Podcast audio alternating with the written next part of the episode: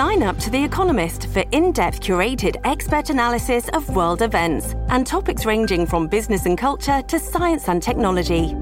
You'll get the weekly digital edition, online only articles, curated newsletters on politics, the markets, science, culture, and China, and full access to The Economist Podcast Plus. The Economist is independent journalism for independent thinking. Go to economist.com and get your first month free. Mockingbird HRC detained, not arrested yet. This has nothing to do with Russia yet. Why does photos surround himself with generals? Isso que você está ouvindo agora ainda não é um ataque cibernético ao roteirices. É apenas uma gravação com a voz alterada de uma mensagem do QAnon, essa figura que começou a aparecer cada vez com mais frequência na mídia e é apontada como o líder de um movimento que reúne as mais variadas teorias da conspiração, geralmente envolvendo judeus, integrantes do Partido Democrata nos Estados Unidos, defensores do aborto, uma rede internacional de pedofilia, todos eles operadores do chamado Deep State ou Estado Profundo, um grupo de pessoas com interesses obscuros como Hillary Clinton, o ex-presidente Barack Obama e o investidor George Soros, todos determinados a dominar o mundo, sabotar o governo do Donald Trump e impedir a sua reeleição. Tá bom para você? Bom, para explicar o que é esse tal de QAnon, como as suas teorias conspiratórias se valem das redes sociais para crescer e a sua relação com o bolsonarismo, eu convidei a Letícia Cesarino, pesquisadora no campo da antropologia digital. Eu sou Carlos Alberto Júnior e esse é o Roteirices. Vamos nessa! Letícia, para a gente começar, eu queria que você falasse um pouco sobre você, qual é a área que você pesquisa e como é que ela se relaciona com esse ambiente, esse universo de fake news, de teorias da conspiração que aparentemente estão num movimento cada vez mais forte em todo lugar que a gente olha, em todo site, em jornal, em, em postagem de youtubers. Dá uma amarrada aí nessa tua pesquisa, na tua área de atuação situação e nesse cenário que a gente está vivendo. Oi, Carlos, obrigado pelo convite para estar aqui conversando com você antes de mais nada. Eu cheguei nesse tema da desinformação a partir do meu projeto anterior, que está meio que sendo concluído agora, sobre a mobilização populista em mídias digitais, analisando o caso aqui Brasil do Brasil com Bolsonaro e comparando com outros em outros lugares do mundo também. Mas eu venho minha trajetória acadêmica de uma área que a gente chama de CTS, que é uma área interdisciplinar que estuda ciência e tecnologia. Então é uma área que meio, como eu gosto de dizer, né, que se especializou em entender como verdades são produzidas, né, como realidades são estabilizadas. E aí tanto realidades do mundo natural, da ciência dura, né, como as realidades mais ligadas ao mundo social. Ah, na verdade, como as duas, ah, abordando esses dois lados aí do que a gente chama do grande divisor moderno, né, entre natureza e cultura. Então, a gente olha muito para infraestruturas, né, infraestruturas sociotécnicas responsáveis por mediar o modo como as realidades sociais e naturais chegam para as pessoas. Então, o, a questão da desinformação, esse tema relativamente novo, na verdade é muito frutífero, produtivo abordar essa temática a partir dos mesmos instrumentais analíticos que a gente tem usado para entender como que a ciência ocidental tem produzido realidades. É claro que a gente tem que fazer alguns deslocamentos aí, intersectar com outras áreas também, como estudos de internet, da política, da indústria do entretenimento, do marketing, mas no geral a questão é a mesma, né? Ou seja, como a ah, o aumento da digitalização ou do papel dessas mediações digitais no cotidiano das pessoas tem mudado a forma como a realidade do mundo, a realidade que não é aquela realidade imediata da, da sua vida cotidiana, tem chegado para as pessoas. Ah, então vamos entrar no tema que é, enfim, não sei se é amplo o suficiente, né? Porque a gente se conheceu pelo Twitter e no Twitter tem um debate muito intenso, mas a gente está numa bolha, né?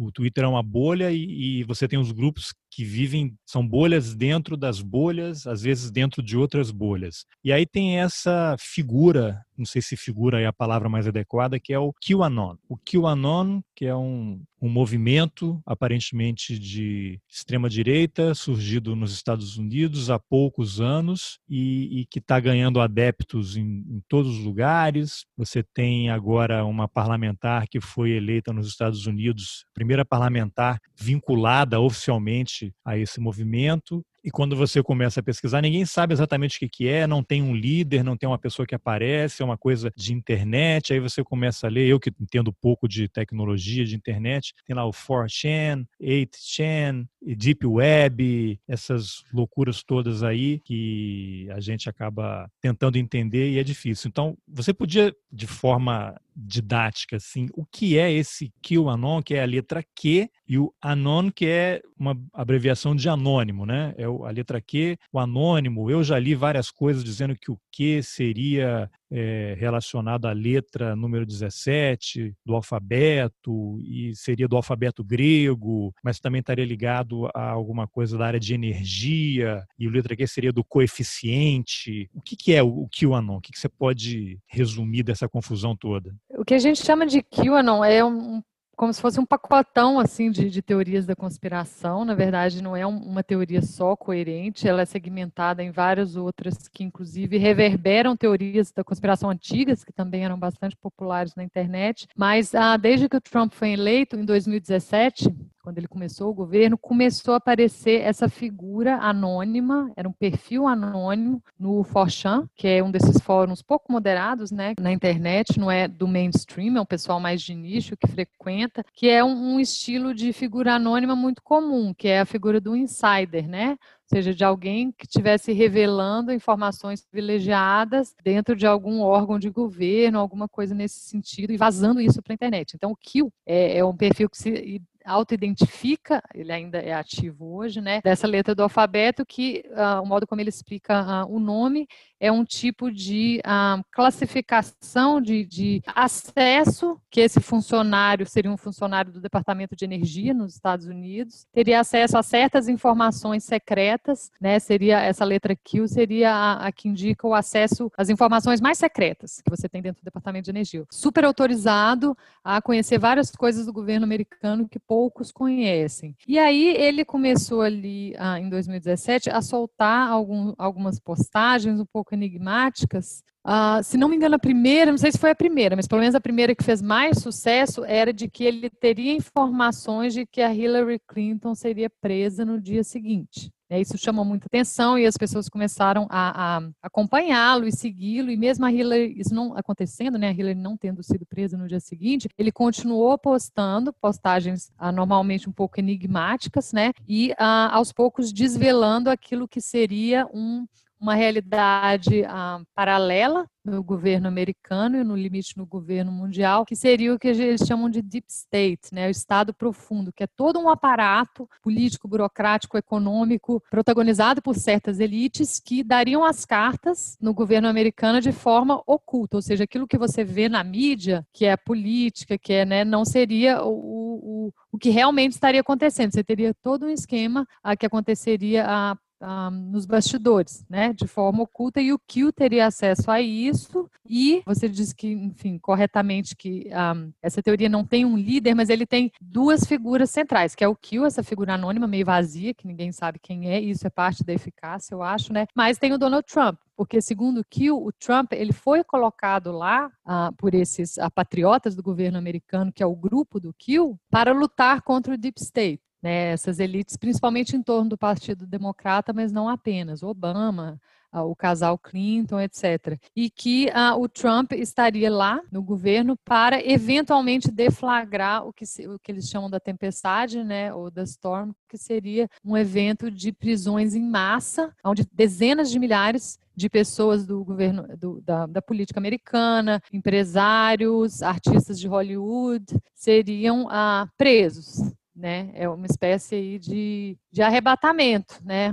Ah, só na versão, ah, uma versão secular do arrebatamento cristão, né? E que depois disso os Estados Unidos finalmente poderiam, né, ser uma sociedade pacífica ah, e prosperar num período de, de um novo período, né, ah, próspero e onde essas forças do mal que causam os problemas das pessoas teriam sido purificadas por esses, esses, essas figuras, entre elas o Donald Trump. É interessante. Ah, né? É, você falou aí da tempestade, porque tem uma frase que aparece em algumas postagens do, do Q e o próprio Trump já reproduziu, que é a calmaria antes da tempestade. Ele falou isso até na frente dos jornalistas, as pessoas começam a perguntar, mas o que, que é? O que é a tempestade? E ele só repete, a calmaria antes da tempestade. Aí na multidão tem uma pessoa com uma camiseta com a letra Q, ou um cartaz com a letra Q, é tudo parte de um jogo. E essa coisa de, do Deep State, né, é um grupo que controla os destinos da humanidade e, segundo essas teorias da conspiração, envolveria judeus, pedófilos e não querem que as pessoas saibam, e a verdade está no YouTube, trazendo para o Brasil seria um pouco daquela frase: Isso a Globo não mostra, né? É aquilo que não querem que você veja. E o, o Donald Trump seria esse cara que vai proteger, resgatar. O que me remete a um texto interessante, que foi publicado, não sei, 2017 ou 2018, do chanceler Ernesto Araújo, quando ele publica aquele texto dizendo que Trump é a única pessoa capaz de salvar a sociedade ocidental. Aí eu já entro na teoria da conspiração, sou totalmente engolfado por ela o Ernesto Araújo faz parte desse negócio. Aí, quando você começa a ver que o Steve Bannon, que é o grande ideólogo das fake news e do Donald Trump e da assessoria para o Bolsonaro, e se reúne na Embaixada do Brasil com o Bolsonaro presidente eleito, o Olavo de Carvalho, os filhos dele. Eu não sei, está tudo envolvido, está tudo relacionado porque se o Steve Bannon está dando assessoria para o Bolsonaro, ele está levando para o Brasil essas coisas todas, né? E aí a gente vai falar um pouquinho mais à frente, que é essas mensagens que o Carlos Bolsonaro, né, vereador, filho do, do presidente, coloca no Twitter, que todo mundo acha muito engraçado, acha que ele tomou um ácido antes, né, que ele comete erros de português, erros de grafia, umas coisas meio cifradas, que a gente começa a olhar isso e é muito parecido com os drops, né, como o pessoal do Q chama, né, as postagens do QAnon nas redes, que aparentemente não fazem sentido, mas são de direcionadas. A mesma coisa quando você vê o, o, Bolsonaro tomando um copo de leite numa live, aí várias pessoas do governo tomam um copo de leite, que é um símbolo, ele está dando um, um alô né, para os supremacistas brancos, e aí você desencadeia e tira o foco. Né? Isso leva todo mundo para uma discussão, para um debate que vai correr atrás dele mesmo, né? é o tal do, do rabbit hole, né? você vai entrando cada vez mais fundo e não leva a lugar nenhum e você não acha nada. Eu separei depois aqui dois posts, mas antes de, de de ler aqui, eu queria ouvir a tua observação sobre. Eu sei, eu acho que eu estou fazendo parte dessa teoria da conspiração. Não sei, o que, que você acha disso tudo aí? Ah, com certeza, é muito atrativo, né? Esse tipo de coisa. Acho que não é à toa que as pessoas entram com tanta facilidade, né? É, eu nunca tinha pensado por esse lado, mas assim, a, tem ressonâncias realmente, né? Claro que o Bolsonaro, alguns dos seus filhos e outras, eh, o pessoal mais olavista, né? Digamos assim, dentro do governo, eles estão muito ali na órbita, né? Da alt-right, dos padrões de comunicação online, das narrativas da alt-right, né? O próprio Bolsonaro reproduz às vezes quase que literalmente coisas que o Trump fala, é, coisas assim. Então, essa prática que em inglês chama de dog whistling, né, que é o apito do cachorro, ou seja, o Trump ou o Bolsonaro, enfim, fala alguma coisa que para o público normal parece sem sentido, mas os insiders, né, os que estão, os seguidores sabem muito bem do que se trata, né? Ah, mas assim, sempre a ideia acho que é, é manter um, a coisa da ambiguidade, né? Então, é no caso do, do Carlos, bom, depois a gente pode olhar os, os posts que você separou, o estilo de postagem dele realmente, né, é um pouco confuso, lembra, né? Eu acho que a diferença é que o o caso do Kion é particular porque ele eleva isso para um outro patamar, mas os padrões eles realmente são mais gerais. É porque no caso do Kion o que acontece é que as pessoas realmente se organizam em grupos para poder estar decifrando né, as postagens do Kill. Então, eles justamente eles vão atrás de vídeos do Donald Trump, das coisas que o Trump falou, tentando conectar ali certas palavras, né? A tempestade, a água, gira muito em torno de, nome, de termos de comida por algum motivo, né? É, bom, na verdade tem um motivo que é o Pizzagate. Pizzagate, é. O, Depois vamos falar. O precursor do, do Kill, né? Onde eles usariam códigos de cachorro quente, pizza, para estar tá comunicando de forma cifrada sobre esse, esse, esse círculo de pedofilia, né? Que faria também parte do Deep State, que aí eu acho que é a versão por onde um, a teoria do Kill está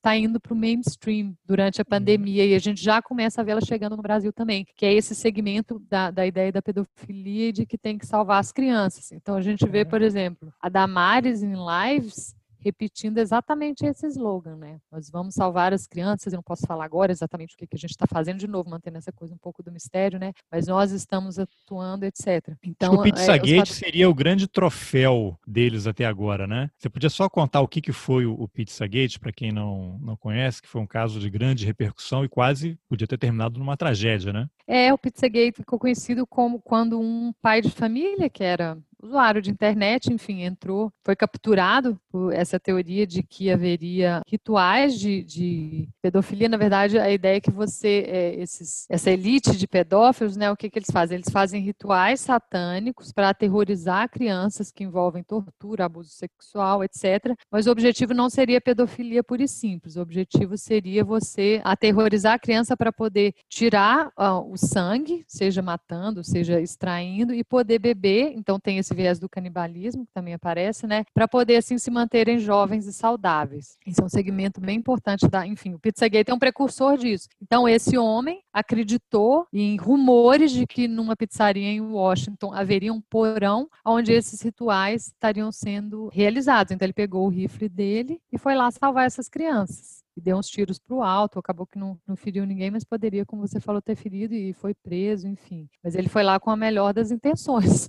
digamos assim. É, agora, salvar, acho que é legal, dar, pelo que eu li aqui nas reportagens que saíram, né? Porque nessa pizzaria o que acontecia? Era um local em que o, organizador, acho que é o John Pedesta, né? Que era o chefe da campanha da Hillary na eleição passada, costumava organizar alguns eventos para arrecadar fundos para a campanha e mesmo para reuniões. E aí o Kill teria vazado trocas de e-mails dele com outras pessoas, acho que dentro daquela história do WikiLeaks, né, na campanha anterior, quando vazaram milhares de e-mails da Hillary Clinton, e aí tinha lá pizza, palavras assim que quem acompanha e investiga essa história de pedofilia, que pizza se referia a menina, tem uma outra palavra que seria para menino, e que nessa pizzaria onde a Hillary também frequentava, Hillary seria integrante dessa rede mundial de pedofilia, no porão dessa pizzaria haveria crianças presas, sendo torturadas, viciadas e eventualmente vendidas pela Deep Web. E esse cara foi cooptado né, por essa teoria, pegou uma arma e viajou, sei lá, 200 milhas para Washington, tentou invadir e quando chegou lá, ele acabou se entregando, né, sem, sem trocar tiros e o fato é que na pizzaria nem porão havia, né?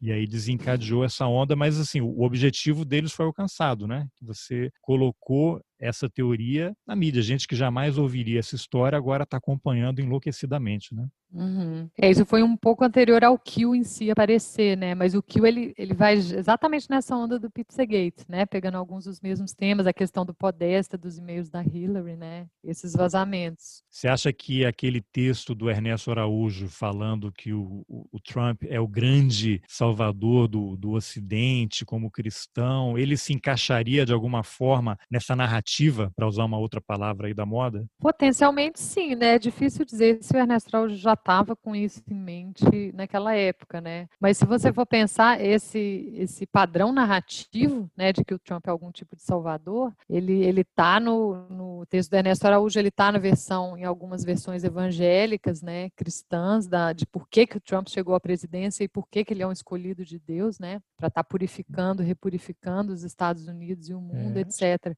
Ou seja, né, embora o conteúdo possa variar um pouquinho, é uma é sempre uma estrutura bastante comum. É interessante né? lembrar que o então Ernesto, antes de ser chanceler, ele serviu na embaixada aqui em Washington e foi quando ele conheceu o Olavo de Carvalho e ele se aproximou muito dessa direita cristã, essa ultradireita cristã que defende esses valores, e ele passou a participar, acho que até o desse ano, foi antes da pandemia, tem aquele National Breakfast, que é o café da manhã que todos os presidentes participam desde o fim da Segunda Guerra, que é organizado por essa extrema direita cristã e que reúne gente de várias tendências. O que os une é exatamente a religião e esse conservadorismo, tanto que virou até uma série da Netflix chamada The Family, não sei se você assistiu, que eles contam, é um cara que frequentou lá, ele escreve um livro e ele depois se transforma numa minissérie, que tem uma casa que fica atrás, uma rua atrás do Congresso, aqui nos Estados Unidos, que é tipo uma república, e lá moram parlamentares democratas e republicanos. Apesar de serem adversários políticos, o que os une é a questão do conservadorismo e da religião. E essa série mostra como esse grupo do National Breakfast, eles têm uma casa na Virgínia, que é feita mesmo para cooptar pessoas, eles promovem almoços, jantares, e a série mostra, não há um único líder estrangeiro que vem aos Estados Unidos, é raro que essa pessoa não seja convidada e não vá participar de algum evento nessa casa, que é tipo o quartel-general deles. Então, isso mostra como esse grupo avança e tem tentáculos, digamos assim, em todas as áreas de conhecimento e relações políticas. Então você tem presidentes democratas e republicanos desde o fim da Segunda Guerra que frequentam, já é um acontecimento nos Estados Unidos e nesse ano o Ernesto veio. Acho que o, o, Bolsonaro não veio, mas todos os presidentes participam e o Trump, quando fala em, em qualquer evento, ele, ele dá toda a força né, a esses grupos de extrema direita, de supremacista branco. Ontem, inclusive, no debate, né, foi uma grande confusão, que ele não deixou deixou ninguém falar, parte da estratégia dele. Ele se recusou a, a condenar os supremacistas brancos e, pelo contrário, né, deu apoio ao tal dos Proud Boys, né, que fizeram um evento recente aí.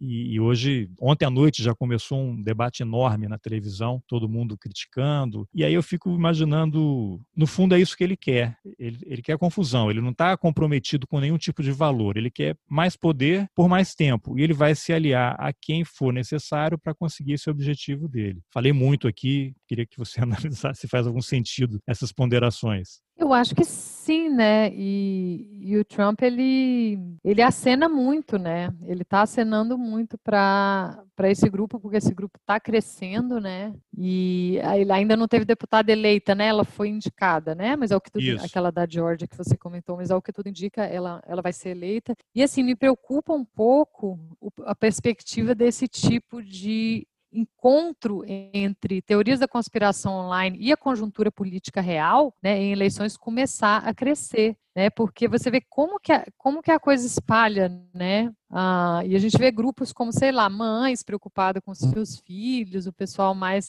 que a gente não associaria essa, essa extrema direita, né? Ah, o pessoal ah, muito da, da, New Age, das energias, que também tem sido muito atraída por esse, essa, essas narrativas do QAnon. Como que isso tem um potencial realmente de, de espalhar e começar a reverberar não só para o mundo offline, nesses casos pontuais que a gente vê de gente que pega em arma que persegue outro, aí nos Estados Unidos já teve vários casos, né? Uma mulher perseguir uma pessoa num carro porque acreditava que ele era um pedófilo que estava levando uma criança, né, para uh, ser escrava sexual, enfim, essas coisas, mas começar a virar um, uma gramática para escolha eleitoral, né? Isso ainda está muito incipiente aí nos Estados Unidos, pelo que eu consigo acompanhar, mas eu acho que tem um certo potencial para crescer né? Vamos ver, essa eleição acho que vai ser importante por vários motivos, né? Que a gente está numa situação realmente nova, 2016 não vai se repetir, mas também não quer dizer que a gente vai voltar para um padrão eleitoral normal, né? Tanto aí como aqui. Então, ah,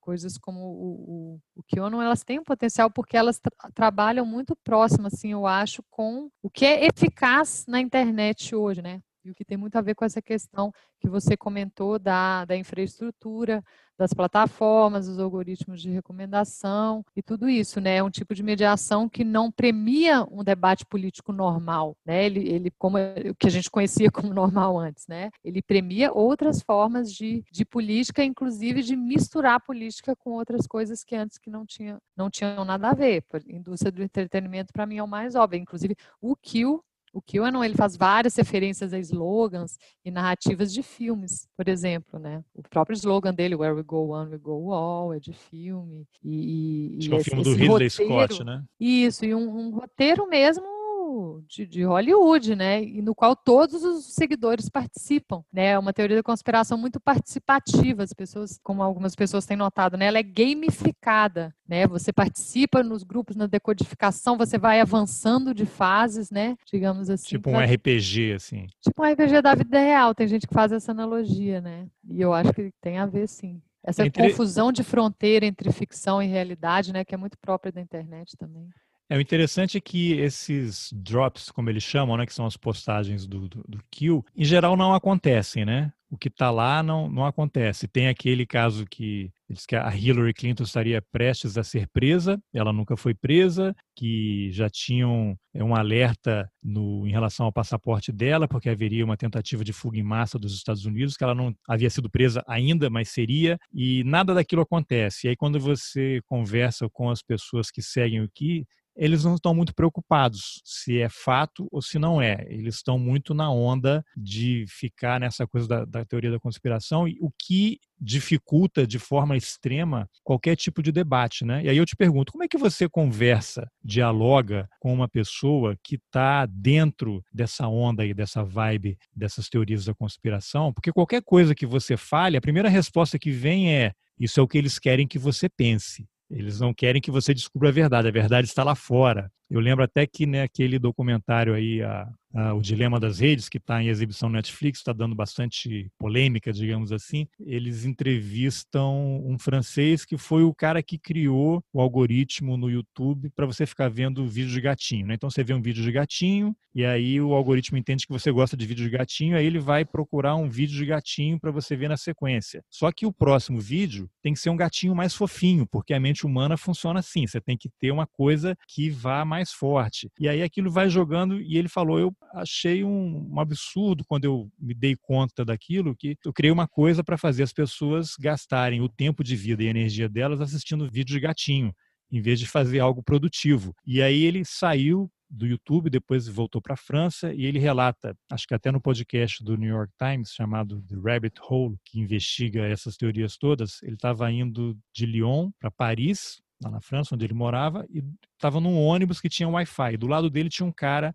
assistindo o YouTube vídeos de supremacista branco. Até uma hora que o cara estava vendo um vídeo que era assim: como matar 2 bilhões de pessoas. E aí ele ficou assim, poxa, vou puxar a conversa com esse cara, sem se identificar, né? Pô, mas quem é que quer matar a gente? Aí o cara começou a falar, poxa, milhares de vídeos desse no YouTube. E aqui é que está a verdade. Você não vai encontrar esse tipo de informação na mídia tradicional. É aqui que está. E aí ele se deu conta, caramba, o algoritmo do gatinho funciona também para o extremista. Então ele vê um vídeo de extrema direita, o vídeo seguinte tem que ser uma coisa mais radical. E esse documentário, O Dilema das Redes, tem uma parte que é dramatizada que mostra exatamente isso, né? Como é que a pessoa vai assistindo um vídeo, depois vai ficando mais radical, mais radical, até acontecer uma tragédia. Tudo isso só para a gente poder falar desse dilema das redes. Esses algoritmos todos que estão funcionando aí, YouTube, Facebook, Twitter, próprio Netflix, né, que vão deixando a gente mais viciado, a gente é uma disputa pelo nosso tempo, né? Quanto tempo a gente vai ficar assistindo só aquele conteúdo e a nossa informação está sendo vendida. Né? O Dilema das Redes ele trata de uma forma muito didática quando ele permite que a gente visualize. Você está correndo a tela do seu celular ou do computador e eles estão registrando cada milésimo de segundo que você fica em cada pedaço da tela e a gente se tornou não o produto, né? Mais ainda, a gente se tornou a matéria-prima que está sendo comercializada, né? Estão vendendo o... a gente, de certa forma, né? Como é que você pode amarrar essas pontas todas aí? É, tem um pessoal que fala de extrativismo cognitivo, né? Eu acho legal quando você falou que a gente é, é matéria-prima, porque eu achei o filme muito útil, assim, claro que tem, sempre vai faltar alguma coisa, né? Tem uma linha específica, claro. mas a, o fato é que, assim, a grande maioria das pessoas é totalmente alienada sobre o que ocorre do outro lado da tela. Totalmente, as pessoas não sabem que não é ela que é cliente da Google, né? Não é ela que é cliente do Facebook ela é o que está sendo a, é a atenção dela que está sendo vendida para os anunciantes, principalmente, né? O modelo de negócios dessas plataformas é esse, por isso que elas são gratuitas, né? Então, eu achei assim, para começar a alertar as pessoas disso, elas estarem menos inocentes na internet, eu, eu achei um passo importante. Importante o fato de serem pessoas da própria indústria, né? De sempre, porque às vezes eu já ouvi críticas assim, ah, mas eles, né, participaram disso, né? Participaram de montar esse modelo de negócio, participaram de montar os algoritmos de recomendação e agora vai dar uma de arrependido? Sim, porque nada disso foi foi planejado para ser assim, né? Eu, nenhuma dessas pessoas quis, né? Que que esses montou esses sistemas algoritmos e, e, o próprio modelo de negócio com o objetivo de, de que acontecesse tudo o que está acontecendo. É claro que, enfim, a questão ética, principalmente com relação à, à, questão do tempo de tela, da adicção, isso aí sim poderia ter sido prevista, né, em termos de, de consequências para a saúde mental das pessoas mesmo. Isso eu acho que sim, mas questão de QAnon, de balcanização, de populismo, de linchamento, isso aí, claro que, que não foram efeitos planejados, né?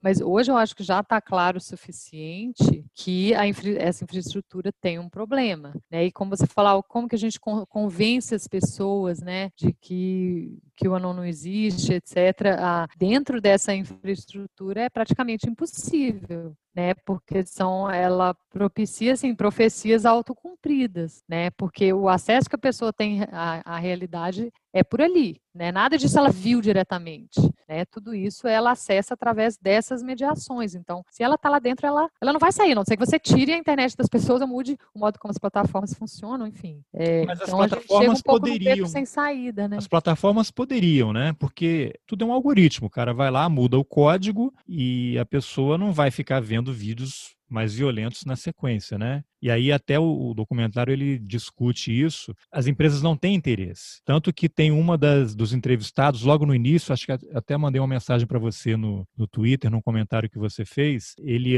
bem no início, né? Eles vão mostrando alguns dos entrevistados e, ele, o cara tá muito nervoso, não me lembro o nome dele. E ele fala: poxa, isso aqui são oito meses de conversa com advogado, vai e vem, o que, que eu digo, o que, que eu não digo.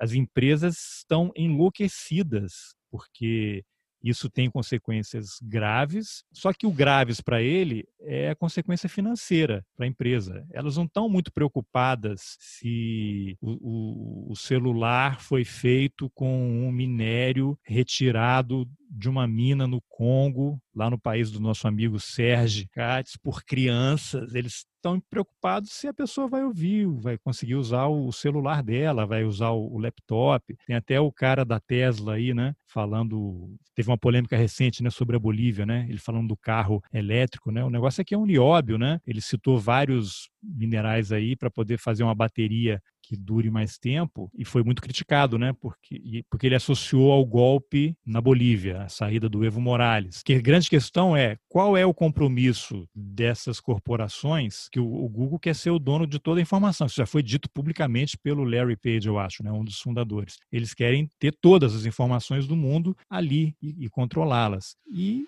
o resto é o resto. Então, eles vão eleger quem for necessário para garantir que eles alcancem os seus objetivos. Você acha que faz algum sentido isso? Sim, com certeza. Essas empresas são grandes demais. Elas já estão. Foi deixado que elas crescessem demais, que elas ocupassem demais espaços, não só na vida privada das pessoas, mas na vida pública mesmo. Né? Agora, na pandemia, a gente vê o quanto que né, da, da própria vida pública está sendo, inclusive, né, do Estado, acaba passando por essas mediações. Eu estou dando aula aqui na universidade pública pública pelo Google Meet, né? E certamente estão pegando meus dados, os dados dos meus, dos meus estudantes. O governo brasileiro né, atual é, é totalmente entreguista nesse sentido, né? Não tem esforço nenhum em desenvolver a ah, plataformas próprias, nem para educação, né? Enfim. Então, é relativamente normal, normal assim, historicamente há precedentes, né? De quando tem uma revolução tecnológica grande, a princípio ela vai ocupando espaços, né? Mas uma hora os, os problemas começam a aparecer, né? Foi assim com a indústria química, né, com vários outros precedentes. Então, acho que a gente está nesse ponto. Em geral, o crime vem antes é, da lei. Exatamente. Com certeza. Nossa, e no plano regulatório, totalmente obsoleto, né? Para alguns aspectos do, do que, que a, a, realidade da digitalização coloca para a gente, né? Ah, então, está justamente nesse ponto, eu acho, de que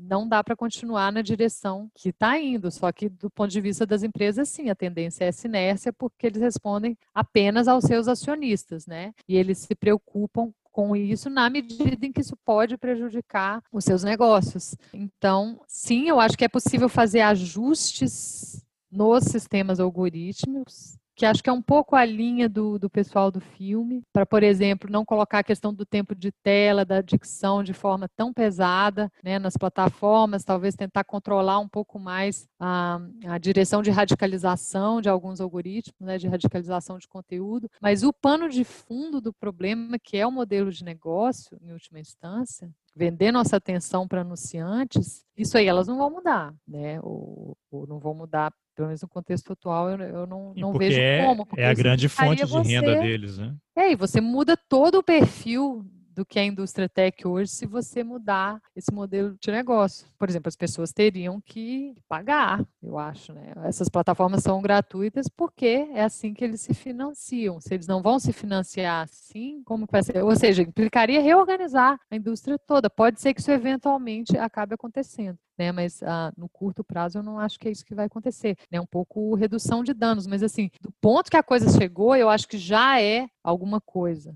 sabe? Que o público tenha cada vez mais consciência disso e pressione os representantes políticos por regulação, né? E que dentro da própria indústria comece a haver esses movimentos para pensar ah, alternativas de, de arquiteturas, né, de plataforma um pouco diferentes, que eu acho que é o que o pessoal, algumas pessoas ali do filme, é um movimento que algumas pessoas do filme estão fazendo. Então, essas vários né, caminhos combinados podem, pelo menos, começar a mitigar, né, o deslocar o caminho para o qual a coisa está indo, porque está indo isso, está indo para o QA, não está indo para ah, eleições do tipo que a gente tem visto aí nos últimos anos, não só no Brasil e nos Estados Unidos, mas em outros lugares também, né? Questão Agora, de gente... saúde mental, depressão, déficit de atenção, né? Sem falar nisso. Questão de saúde, desinformação na área de saúde, movimento anti-vacina, ou seja, se reverbera em várias áreas. Né?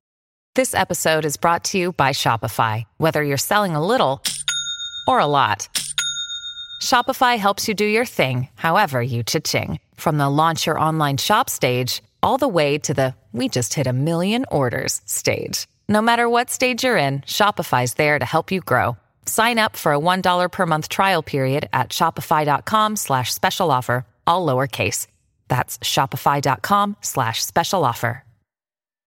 É isso que eu queria te perguntar. Como é que hoje, com acesso aos veículos tradicionais, né, que perderam muito espaço por conta do surgimento das redes sociais, o que leva uma pessoa a acreditar mais na mensagem que ela recebe de WhatsApp, uma mensagem sem fonte, que é uma foto que podia ser em qualquer lugar do mundo, mas aí a pessoa coloca lá uma legenda, uma frase. Eu recebi vários de pessoas com formação, fizeram universidade, ocuparam cargos, são profissionais liberais. Eu lembro que quando o Weintraub assumiu o Ministério da Educação, ele falou daquela história da balbúrdia nas universidades, né? Você como professora universitária deve fazer parte dessa balbúrdia, imagino. Mas logo depois que ele falou aquela frase, começaram a surgir aquelas correntes de WhatsApp, assim, fotos de bacanais. E aí você, ah, olha só o que acontece na UNB. E aí tinham lá estudantes nus fazendo orgias e sexo. Recebi de pessoas com altíssima formação, altíssima formação, como se fosse verdade.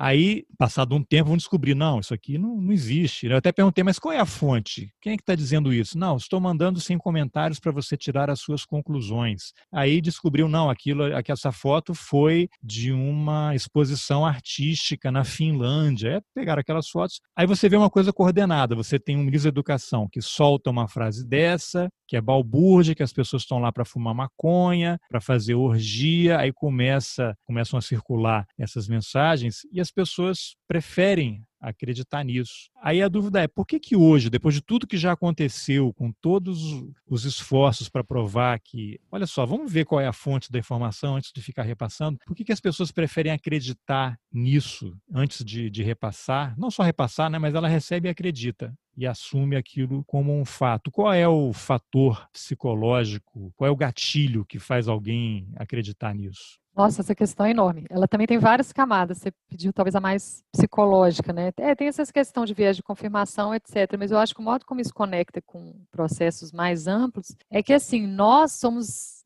quanto homo sapiens mesmo, sabe? Falando como antropóloga né, que tem essa interface com a biologia também. A gente é totalmente dependente de confiar em informação que chega até nós, para praticamente quase tudo, porque o acesso que a gente tem de imediato mesmo ao que acontece na nossa realidade fenomenológica cotidiana, não nos diz quase nada sobre questões maiores, sobre as razões pelas quais aquelas coisas que acontecem com a gente acontecem. Então a gente é totalmente dependente de imediações de outros, né? Então historicamente a gente tem uma crise dessas instituições ah, do monopólio né, dessas instituições mais autorizadas a produzir conhecimento sobre a natureza, sobre o mundo social, que é a ciência, a universidade, a academia, o jornalismo profissional, né? Isso tem várias razões. A digitalização, eu acho que é uma delas, porque essas outras mediações começam a competir e deslocar uh, o modo como informação e conhecimento era produzido antes. Né? Antes era mais fácil você ter uma um, círculos mais fechados mesmo, como a ciência é, né? Você defender essa autonomia da ciência de estar tá podendo produzir conhecimento sem interferência externa e poder estar tá passando esse conhecimento para a sociedade. Só para dar um exemplo assim, como que isso começa a se desfazer, por exemplo, a questão do aquecimento global, né? Então, ao longo do século XX era mais fácil para a ciência produzir consensos dentro da comunidade científica e a sociedade confiava nesses consensos. O livro da Naomi Oreskes sobre os mercadores da dúvida, que eu até retuitei o seu, seu comentário sobre o debate do Trump, Isso. fazendo referência a, a, a, esse livro. Porque o que, que eles argumentam ali? É ele um coautor que eu esqueci o nome, que a, a indústria negacionista do, do, aquecimento climático se inspirou numa estratégia usada antes pela indústria do tabaco, que de, no, no, sentido de desestabilizar ativamente consensos científicos. Então eles começam a financiar cientistas, projetos de pesquisa que vão, se não produzir um novo consenso científico, por exemplo, que cigarro faz bem à saúde, é impossível, né? Mas eles conseguem desestabilizar ou impedir essa formação formação de consenso dentro da comunidade científica. Isso não só a questão do marketing, né? Porque tem toda a questão do marketing na esfera pública, mas dentro da própria comunidade científica. Isso ali a partir dos anos 70, 80. Então, esse que a Tatiana Rock, por exemplo, vê isso como o primeiro negacionismo, né? Essa estratégia de negacionismo do, do aquecimento global pela indústria fóssil e tudo isso. Então, esse modelo parece que está se tornando meio que um padrão, né? Você e as infraestruturas, a digitalização, ela é uma infraestrutura muito propícia a isso, né? Então você vê o Trump no caso da política, né? Ele não quer debater, ele não quer mostrar para o Biden que a plataforma dele é melhor que a do Biden. Ele quer impedir o debate, né? Entende? É, é, é diferente. O que ele fez ontem à né? noite. Né? O que ele fez ontem à noite. E as pessoas comuns? Como, qual é o recurso que elas têm para estar adjudicando o que, que é verdade, o que, que não é, o que, que chega para elas, sendo que essa, né, essas instituições que eu chamo de sistema de peritos, mas engloba tudo, sistema judiciário, a democracia liberal, ciência, universidade, jornalismo profissional. Se isso está em crise, né, o que, que elas têm à disposição? Elas têm a internet, em larga medida. E você vê essa lógica da internet contaminando, a, não sei se você como jornalista concordaria, mas eu vejo ela contaminando a, o próprio jornalismo, né? Os próprios canais de televisão, a televisão começa a ficar mais segmentada, né? Você, se você é de tal, você vê a Globo, se você é de tal, você vê a Record. Aquela ideia da esfera pública unificada, onde as pessoas não precisam necessariamente concordar, mas elas têm um chão comum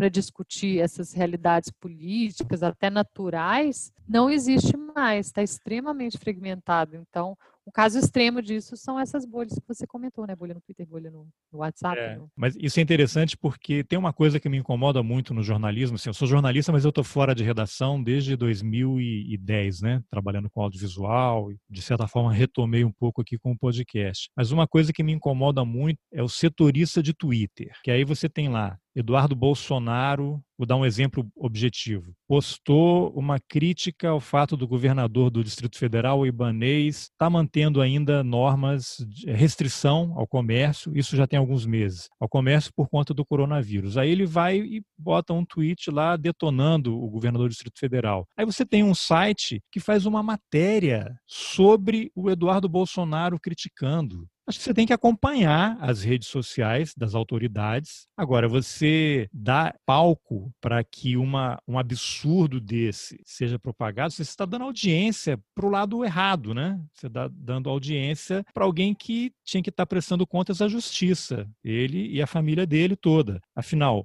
por que, que o Queiroz depositou 89 mil reais na conta da Michele? Cadê a, a explicação para as rachadinhas? O Ministério Público está denunciando o Flávio Bolsonaro como líder da história. Quem é que hoje paga em dinheiro vivo alguma coisa? Eu lembro que eu estava no Brasil ainda. Tenta sacar 3 mil reais no caixa automático no banco sem avisar o gerente antes. Não existe isso, né? Ninguém usa dinheiro vivo para essas coisas. Então, essas perguntas sem resposta, eu acho que fazem parte dessa estratégia de. E aí a mídia acaba embarcando nisso. Ah, não, eu vou botar aqui uma matéria sobre o Twitter da família Bolsonaro porque vai dar audiência. E é isso, o entretenimento ele ganha espaço em detrimento da informação que precisa ser informada. Eu lembro que a Folha de São Paulo recentemente fez uma matéria mostrando que ao longo de anos o presidente Bolsonaro, quando era deputado, tinha a prática de contratava um assessor um ano depois, demitia o cara. Aí ele recebia indenização, décimo terceiro, férias proporcionais. No mesmo dia, ele era contratado numa função ganhando mais. Ficava mais um ano, quando ia completar o ano, pedia demissão. Dizer, era um dinheiro, pela reportagem, não sou eu que estou afirmando nem acusando nada, estou só relatando, era dinheiro para rachadinha, que o cara recebia aquela bolada e entregava o dinheiro para o chefe dele. Isso se reproduzia aparentemente em outros gabinetes. Isso era para estar tá na manchete de todos os jornais, todos os veículos veículos eram para estar tá investigando isso. O Rodrigo Maia, presidente da Câmara, tinha que ter se manifestado. Vem cá, Câmara dos Deputados, qual é o mecanismo de controle de vocês para verificar esse tipo de coisa? Porque eu acho que se acontece em qualquer outro órgão da administração pública, do executivo, do judiciário, já teria gente presa por adotar esse tipo de prática. É uma coisa que acontece durante anos. Então, acho que a mídia em,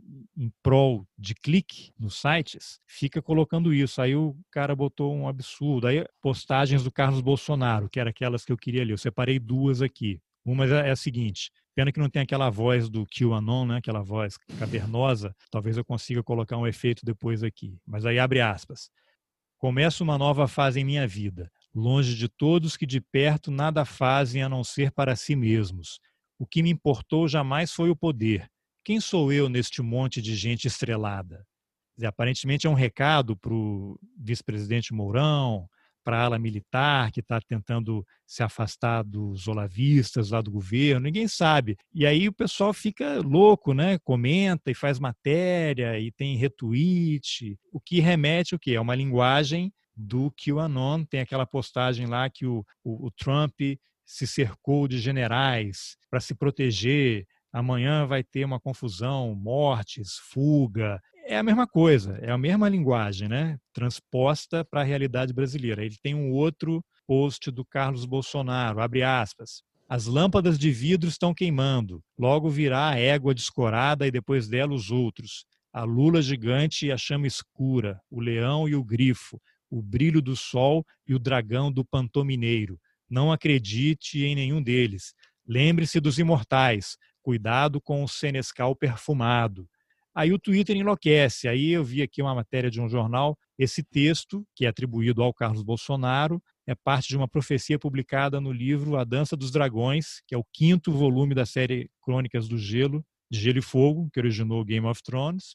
E no livro lá uma personagem fala para Daenerys Targaryen, que é a rainha dos dragões, fala da profecia. Aí o jornal foi ver no perfil oficial do, Twitter lá do Carlos Bolsonaro, não existe esse trecho publicado na data que aparece o print, que é 8 de junho de 2019. O vereador não negou nem confirmou a autoria do post. E aí, além disso, há aspectos da imagem indicando a possibilidade de uma montagem, a fonte é diferente do, do tweet. Ou seja, essa confusão interessa a todo mundo, né? Então aí você, o que é verdade? Que não é verdade. A revista The Atlantic, aqui dos Estados Unidos, fez uma reportagem grande, muito interessante sobre o QAnon, tentando identificar quem é o responsável pela rede e por que, que as pessoas acreditam nessa figura. E no final da reportagem, ela faz, entrevista um cara que ele faz uma, uma, uma comparação, grosso modo, com os Mormons, a Igreja de Jesus Cristo do, dos Santos dos Últimos Dias, e que lá na origem o fundador da igreja previu o fim do mundo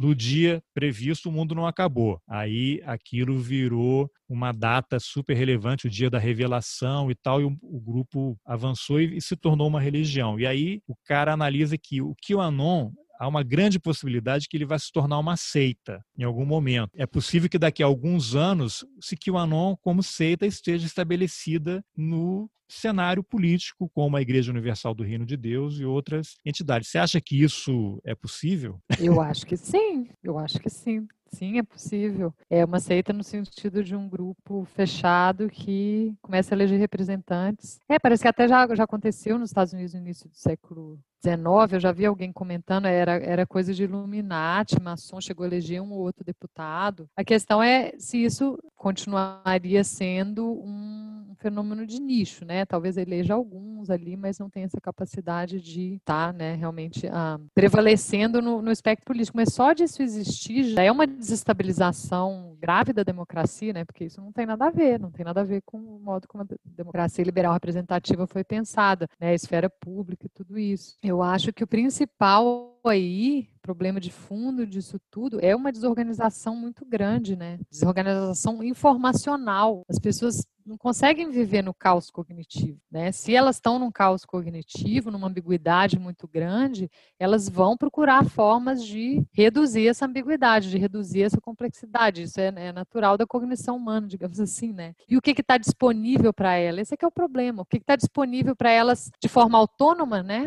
eu correndo atrás da verdade, porque hoje em dia se trata disso, né? O que está disponível, mais fácil, né, para você estar tá acessando a partir desse ponto de vista é populismos né, que são formas extremamente simplistas de entender os, os problemas políticos e de, de como resolvê-los, né, porque você tem aquele líder ali que é só andar junto com ele que ele vai resolver tudo, que se sobrepõe também com a, a estrutura desse tipo de teoria da conspiração, porque nem toda teoria da conspiração é, é antagonística, né? Então você tem a ideia de que o exército americano esconde ETs, né? Ou ah, o homem não foi na lua. Você tem essa coisa do mundo oculto, de que estão escondendo e tal, mas o Kill ele tem esse elemento antagonístico muito mais forte, né? Porque a ideia é de que um dia alguém vai intervir para acabar com todo esse uh, mundo oculto que a teoria descreve. E é aí que eh, o pensamento conspiratório está se encontrando com esses padrões da política populista também, né? E na medida é. que as pessoas estão nesse, né, precisam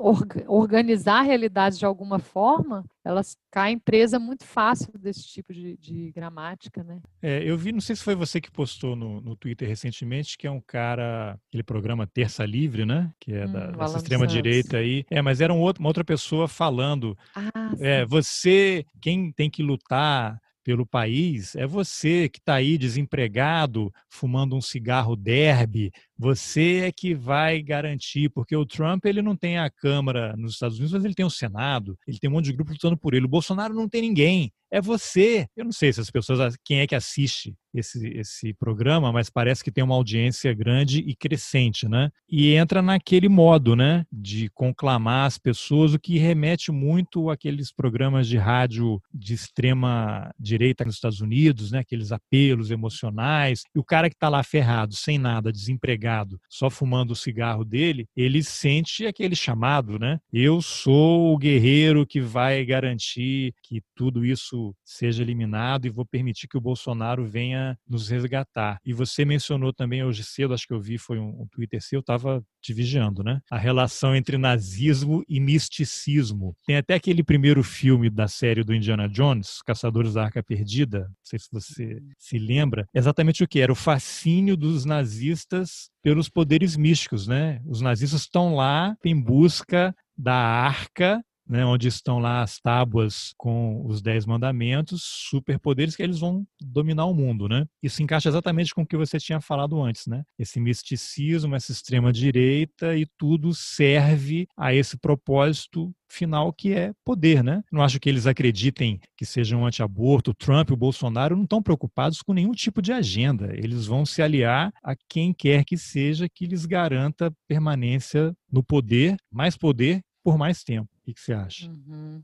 É, do ponto de vista do Trump, do Bolsonaro, a ideia certamente é continuar do poder. Do ponto de vista das pessoas que apoiam essa modalidade mais populista, que pode tender um fascismo, né? Porque o fascismo, modo como eu vejo, nada mais é do que um populismo sem freios, né? Sem freios institucionais. Porque a ideia é que você ah, tem uma conformação política onde você não tem pesos e contrapesos, né? Você tem um líder, um povo, e todo mundo que não está dentro desse grupo está fora, de alguma forma ou vai para o campo de concentração, ou vai ser exilado, ou vai ser é muito essa exclusão, né? É uma identidade política exclu, exclusionária, né? Muito de modo bastante evidente.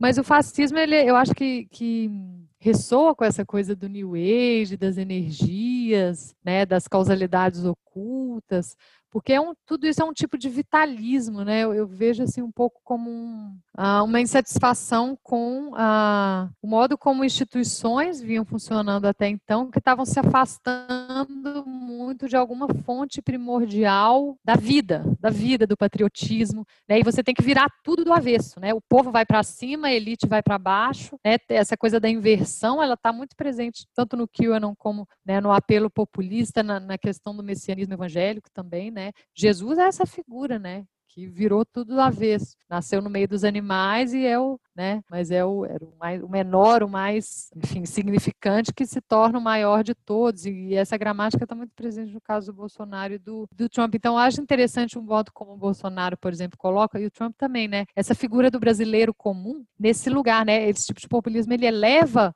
a pessoa que era mais ralé, que era mais ignorante, a mais que os especialistas, os intelectuais desprezavam, né, os conservadores morais, essas pessoas que todo mundo, ninguém levava a sério, todo mundo, enfim, achava ignorante, manipulado, é, né, enfim, eleva essas pessoas que estavam fora do corpo político no modelo da esfera pública burguesa liberal mais tradicional, eleva essas pessoas aos verdadeiros patriotas, né? Então, e é interessante como eles deslocam, inclusive dentro do próprio conservadorismo, né? Porque tanto na alt-right como no, no, bolsonarismo, eles fazem uma diferença também entre o conservadorismo mais engravatado, né, mais tradicional, e esse conservadorismo do povão. O Alan dos Santos, os, os olavistas, principalmente, eles falam muito isso, né? Tem vários memes também que espalham essa ideia de forma mais informal, né?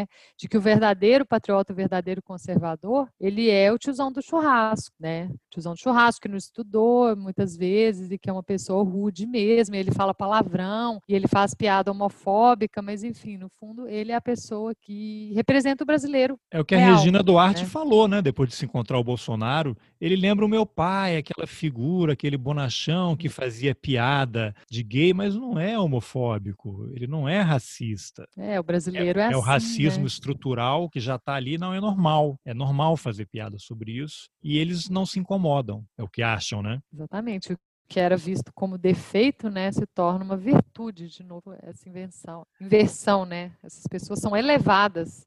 Então, por isso que é muito difícil você contradizer, né? Porque a pessoa que apoia Bolsonaro nesse nível, é você contra a pessoa mudar de opinião, ela mudar de opinião sobre ela própria, né? Porque o Bolsonaro muitas vezes recebe essa projeção, né, de um certo reconhecimento que a pessoa gostaria de ter e não tem. Né? É o que me leva a uma coisa interessante. Você conhece alguém que mudou de opinião assistindo o debate presidencial? Alguém que mudou de opinião por post no Facebook, no Twitter? É uma confusão danada. As pessoas fazem textões e ficam ali colocando coisas. Eu não conheço ninguém. Eu acho que qualquer postagem só vai reforçar o que você pensa em relação aos assuntos e as suas posições em relação a, a tudo que está ali. Você, como estudiosa do tema, você já viu alguém mudar de opinião por conta disso? Não, não. E, e, não, e é facilmente explicável, assim, assim, quem mudou de opinião sobre o Bolsonaro, a minha impressão, é ou quem mudou mesmo e saiu fora é porque era morista, né? Então trocou Estava ali enquanto o Moro estava, mas o Moro ainda é essa figura que desempenha esse papel. Ou foi expulso, né? né? Você tem General Santos Cruz e outras figuras que foram demitidas por algum tipo de problema e, e, mesmo aquele Gustavo Bebiano, né, que morreu no começo do ano, que foi demitido pelo Bolsonaro, é, é curioso que mesmo depois fora do governo ele ainda mantinha uma idolatria pelo Bolsonaro, uma pessoa ressentida, sem entender direito por que, que tinha sido expulso daquele círculo. É, são pessoas que vão, de alguma forma, fazer uma oposição, mas por ressentimento, por vingança, não porque mudou de ideia, porque se pudesse estaria lá. Né? Ninguém entra num governo desse que defende tortura, que acha que não houve golpe, que tinha que ter matado 30 mil, que os filhos não namorariam uma negra porque foram bem educados, que é só dar uma palmada que não vai ser homossexual. Ninguém entra num governo desse ou você pensa como ele, ou você pensa diferente e está lá por algum outro objetivo. E qualquer uma das duas opções é péssima, né? É, esse é que é o problema aí que a gente vai ver em 2022, em que medida isso continua sendo que vai angariar a gente para em torno de algum nome para ganhar a eleição, né? E pode ser que seja o Bolsonaro de novo. Tem que ver. Mas enfim, é, a questão é que eu acho que mesmo os eleitores que largaram ele, a minha impressão assim de tudo que eu sei do trabalho de outros colegas também que vem mapeando, essas pessoas podem voltar, né? a menos que elas tenham uma alternativa que contemple totalmente aquilo que o Bolsonaro fazia para elas antes e elas possam trocar, né? Elas estão num, num, meio de campo ali, numa zona meio cinzenta, meio ambígua, que no, num período eleitoral de reintensificação das identidades, ele, ele pode conseguir trazer é, parte dessas pessoas. Já está havendo, inclusive, uma reaproximação dele com do Bolsonaro com Luciano Bivar, criador do PSL, dono do PSL. Bolsonaro saiu, mas já está havendo uma composição. Nada não vai ser surpreendente se o Bolsonaro se candidatar de novo pelo próprio PSL, né? Agora, você que acompanha bem e estuda isso, as pessoas têm uma impressão, às vezes, que o governo Bolsonaro é uma improvisação total. Eu acho que não, eu acho que tem um, um, núcleo ali que não sei se está só no Brasil, esse negócio que chamam de gabinete do ódio. Eu acho impossível que três garotos estejam ali operando esse negócio. Eu acho que existe uma organização ampla, com gente muito bem preparada. Steve Bannon está aí, né, para provar essas idas do Eduardo Bolsonaro lá. Eu acho que tem uma equipe muito bem preparada que alimenta o governo com essas estratégias. Você vai fazer isso, agora é aquilo, qual é o absurdo do dia para tirar o foco disso e o Salles passando a boiada, né? Então eu acho que não existe nada de improvisado, como mostra também aquele filme, acho que é um filme polonês que estreou no, Netflix também, que é o The Hater, né? Não me lembro qual o hum. nome que saiu no Brasil, que é um, um cara que opera redes sociais e fica criando perfis falsos o tempo todo e organiza eventos e, e, e, várias tragédias acabam acontecendo. Você acha que tem alguma coisa de improviso aí nesse governo? Não, eu tento concordar que improviso no geral não. É claro que algumas adaptações tiveram que ser feitas, mas acho que não no plano da comunicação, né? Esse plano que você está falando remete muito a esse plano da comunicação que foi o que foi feito na, na eleição, isso meio que continuou. E é muito sofisticado num certo sentido, né? Porque é um, eles conseguem manter um balanço balanço delicado ali entre tá passando uma mensagem, mas também tá mantendo uma ambiguidade suficiente para poder estar tá voltando atrás, para poder estar tá fazendo deslocamentos, para poder estar tá se autodesmentindo sem parecer que né, voltou atrás. Então, isso aí eu vejo muito forte até hoje. Né? E o que está por trás a gente não sabe. Né? Eu gosto de falar que agora, a essa altura, o que os pesquisadores puderam fazer, a gente já fez, e isso é um caso não de investigação acadêmica, mas de investigação criminal. Policial, né? né? Se você vocês não é. sabem, imagina a gente. Pois é, e tem um potencial aí de ter uma mãozinha dos militares também, né? A questão da comunicação deles, tem alguns colegas que levantam essa bola, né? Mas organizado é, com certeza. É. Eu gosto de um, uma fala que um colega engenheiro de sistemas falou comigo uma vez, que num ambiente organizado de alta entropia, como é a internet hoje, quem tem organização tem tudo tem uma vantagem muito grande, né? E ainda mais se é uma, uma organização que está por trás do pano, digamos assim, né? Está invisível e sabe usar essa plataforma, sabe usar a arquitetura, né? Com certeza não, não foi improviso e continua não sendo.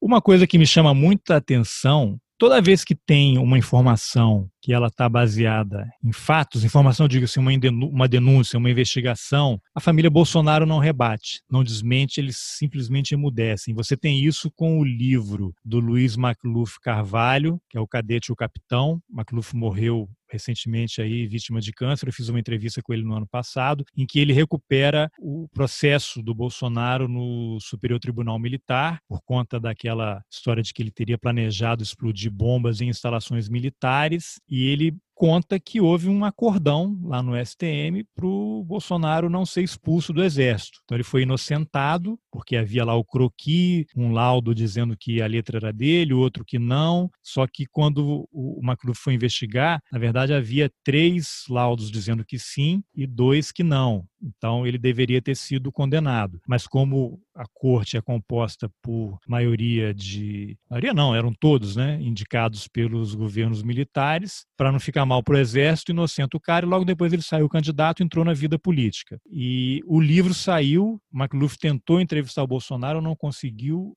não houve uma palavra. Ninguém processou, porque Porque eu acho que se alguém escreve um livro contra você com mentira, a primeira coisa que você vai fazer é processar a pessoa, né? Depois você tem o livro da, da Thaís Oyama, que era da Veja, ela escreveu um livro sobre o primeiro ano do governo Bolsonaro, chamado Tormenta, em que ela relata como o Bolsonaro tem essas teorias da conspiração, que acha que vão matá-lo, chegava em casa e nunca bebia água, estava na geladeira, bebia água da torneira, essas coisas todas. E tem a reportagem da Mônica Gugliano, que saiu na revista Piauí, com o título Vou Intervir, em que o Bolsonaro fica furioso lá com as decisões do Supremo e chega lá dizendo que vai mandar lá, um, cabe um soldado fechar o Supremo eles não negam, eles não negam. A história da rachadinha, eles não negam que houve rachadinha. Eles mandam um repórter calar a boca, né? Acusam de qualquer outra coisa. Por que, que depositaram dinheiro na conta da Michelle? Eles ofendem e não explicam. Então eu acho muito interessante essa estratégia deles de, não sei se a antropologia poderia explicar de alguma forma, o que é fato vamos deixar quieto, porque se a gente ficar falando, vai chamar atenção. Não vamos fazer tweet, não vamos fazer nada dizendo que é mentira, porque isso vai atrair a atenção de quem não sabe sobre essas coisas. Aí ficam esses posts malucos, essas coisas absurdas. Você acha que isso aí faria parte de alguma estratégia também de comunicação? Hum, esse ponto é interessante porque tem bem isso mesmo, né? Então a coisa do exame, por exemplo, de Covid, aquele primeiro, né? Não vou mostrar. Por que não, né?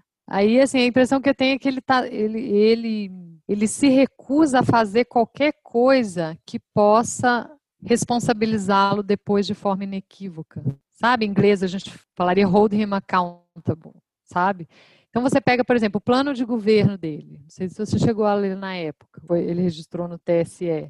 Não era um plano né? de governo, era um PowerPoint com vários slogans e fotos e então é de novo essa coisa da ambiguidade, né? Porque isso é muito estratégico, né, para um governo que faz um tipo de política que não é a política normal, de partido, de programa. Então é do, de todo o interesse dele é, no sentido de ele evita se posicionar de forma inequívoca sobre qualquer coisa que diga respeito à realidade. Né? Claro que ele se posiciona com relação à pedofilia, o que seja, essas coisas que são vagas e meio, né? mas qualquer coisa que tenha um, uma ancoragem, uma ancoragem na realidade, tipo teste de Covid, né? tem ou não tem, ah, ele evita. Né? A impressão que eu tenho é que ele, ele tem esse comando aí, que ele coloca para ele mesmo e as pessoas no entorno dele também, de sempre estar tá mantendo, evitando esse tipo de enfim, esse, esse tipo, o que seria, digamos assim, a, a forma normal, né, de você conduzir, normal no sistema antigo, digamos assim, né, no sistema político não populista, de você estar tá conduzindo um governo e se posicionando quando você é interpelado, né, ele sempre, isso é o tempo todo, né, 100% das palavras e ações dele, eu vejo muito no sentido de estar tá mantendo a ambiguidade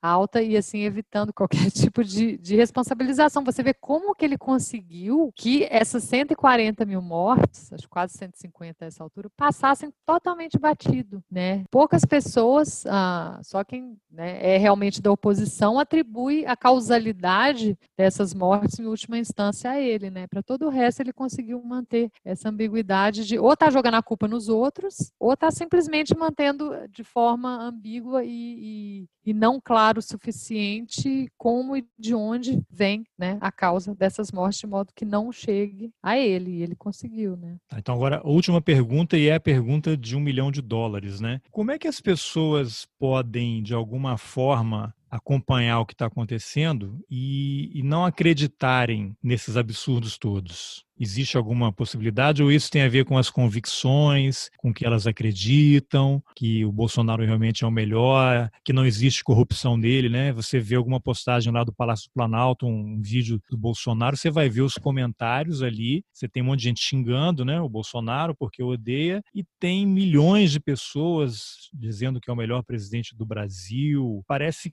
que está todo mundo ofuscado, né? As coisas estão acontecendo e elas não estão vendo, não sei porque está todo mundo em casa, casa, não estão lendo, não querem acreditar? Existe alguma explicação para por que, que as pessoas resistem tanto em, em tentar entender melhor o que está acontecendo? Eu acho que, do ponto de vista dela, elas estão entendendo. Esse é que é o problema. né? E a gente tem. Pronto, assim... ganhou um milhão de dólares. As pessoas são assim mesmo.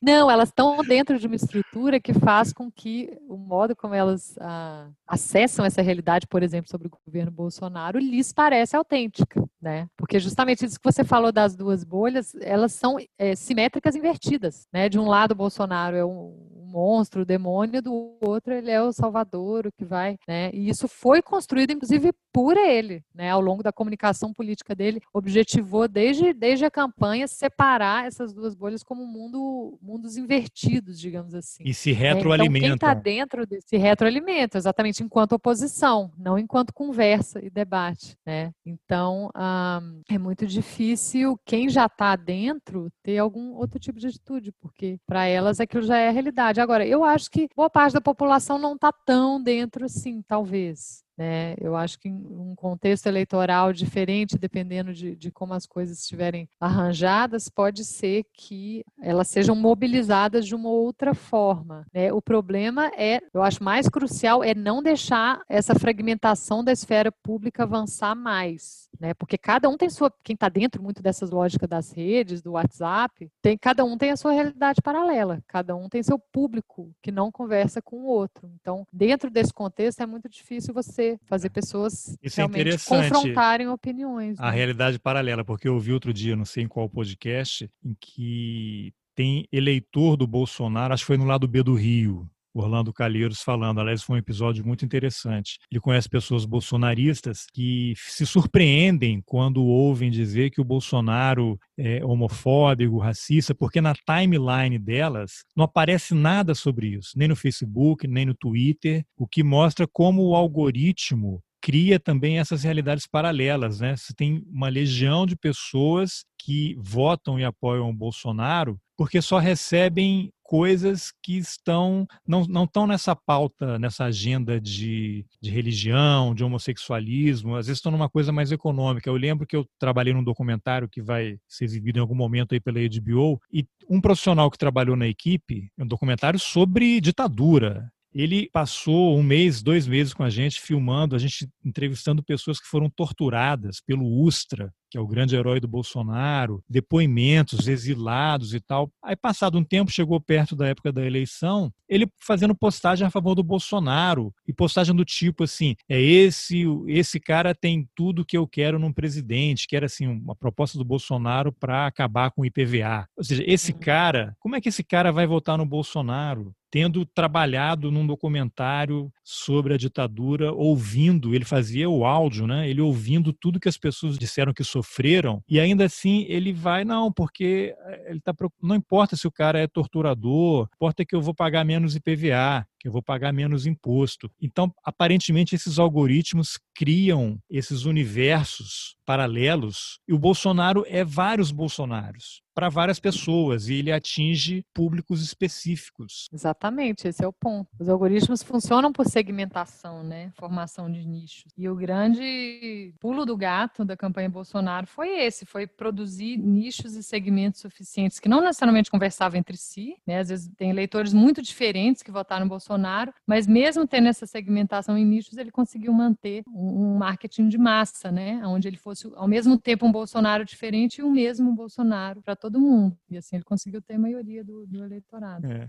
para fechar, ele vai tentar fazer isso de novo aí. Tá fazendo, né? Vou só te mostrar para a gente encerrar aqui um livro que eu peguei o título, chama Conspiracy Theories, né? teorias conspiratórias na América, aquela reportagem da revista The Atlantic entrevistou o autor, que é o Joseph uhum. Yusinski, e no final uhum. é até hum. constrangedor, porque depois eu te passo o link aí, ele entrevi ela entrevista uhum. o autor do livro e a mãe dele. E aí há um constrangimento mútuo né, na entrevista em momentos separados, porque ele é um autor que estuda teorias conspiratórias e a mãe dele é uma seguidora ensandecida do que o QAnon. E quando ela pergunta para ele sobre a mãe, ele fica todo sem graça e prefere não falar e não sei o quê. E quando ele, ela pergunta para a mãe sobre o filho, ela, a resposta da mãe é: Você sabe, ele é meu filho, eu vou amá-lo para sempre. Então, é uma loucura. Eu a acho tia que do Zap. é que a mãe, no caso, é a mãe do Zap, a mãe dele que vai para esses eventos de QAnon e tal. Enfim, Letícia, obrigado pela entrevista. Eu já quero deixar aqui em aberto um convite para a gente voltar a falar sobre isso mais vezes, porque com a eleição se aproximando, esse assunto vai ficar cada vez mais relevante, né? Obrigado pela entrevista. Eu que agradeço, Carlos. Obrigada. Estou à disposição aí quando você quiser conversar. Bom, essa foi a entrevista que eu, Carlos Alberto Júnior, fiz com a Letícia Cesarino, pesquisadora no campo da antropologia digital. Como deu para perceber, esse QAnon e suas teorias da conspiração ainda vão provocar muita confusão e debate. Se você gostou da conversa, compartilhe nas suas redes sociais paralelas para abalar os algoritmos da rede e alcançar o maior número de pessoas. Nas informações do episódio você encontra o link para a reportagem sobre o QAnon publicado na revista The Atlantic. Se quiser receber os episódios do podcast assim que eles forem publicados, lá você também encontra o link para o canal de distribuição no Telegram. Obrigado pela companhia e até o próximo Roteirices. Valeu. HRC extradition already in motion, effective yesterday with several countries in case of cross-border run. Passport approved to be flagged effective 10.30 at 12.01 a.m. Expect massive riot organized in defiance and other fleeing the U.S. to occur. U.S. Marshals will conduct the operation while MG activated. Proof check. Locate the MG member and ask if activated for duty 1030 across most major cities.